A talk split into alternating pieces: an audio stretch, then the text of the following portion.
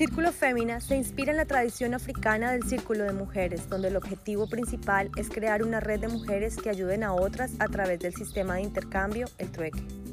Intercambiando experiencias de mujeres latinas alrededor del mundo, formando una red de apoyo dentro de las participantes, potenciando el valor de la energía femenina al tocar temas trascendentales en el desarrollo de la vida de la mujer.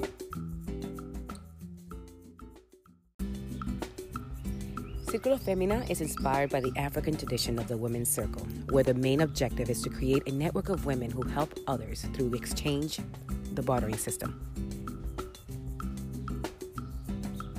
Exchanging experiences with Latina women around the world, forming a support network within the participants, enhancing the value of feminine energy by touching transcendental issues in the development of a woman's life.